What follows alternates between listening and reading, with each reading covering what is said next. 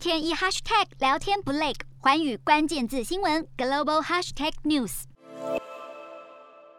好，说到油价，越南规模最大的宜山炼油厂因为财务困难，一月中旬是开始减产，导致越南现在面临汽油荒，当地数百个零售点被迫停售汽油。总理范明正下令要调查市场的状况，政府也正在计划要释出储备汽油来应急，预计要标售一亿公升。好，越南当地的加油站纷纷关门暂停营业。经过越南贸易部的调查，发现全国零售点停售汽油的原因，包含批发商和配销商供应量不足，以及有销售员工感染新冠肺炎的个案。总理范明正已经指示财政部和贸易部提出方案，调整对汽油征收的环保税，同时也会调查市场上是否存在囤货的违规行为。